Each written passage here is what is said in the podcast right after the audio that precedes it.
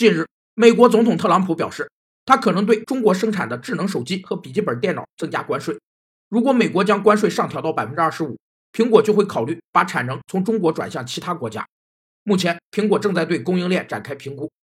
供应链绩效评价是指围绕供应链目标，对供应链整体各环节进行事前、事中和事后的分析，对整个供应链的整体运行绩效、节点企业、节点企业间的合作关系所做出的评价。供应链绩效评价有四个作用：一是通过对整个供应链运行状况的了解，找出不足并及时采取措施。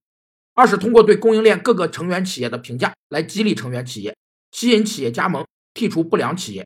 三是从用户满意度角度评价上下游企业间合作伙伴关系的好坏；四是利用评价指标在供应商、制造商和销售商之间产生相互激励作用。蒂姆·库克表示，包括玻璃面板在内的很多零件都在美国生产，只是后期运到中国完成了组装而已。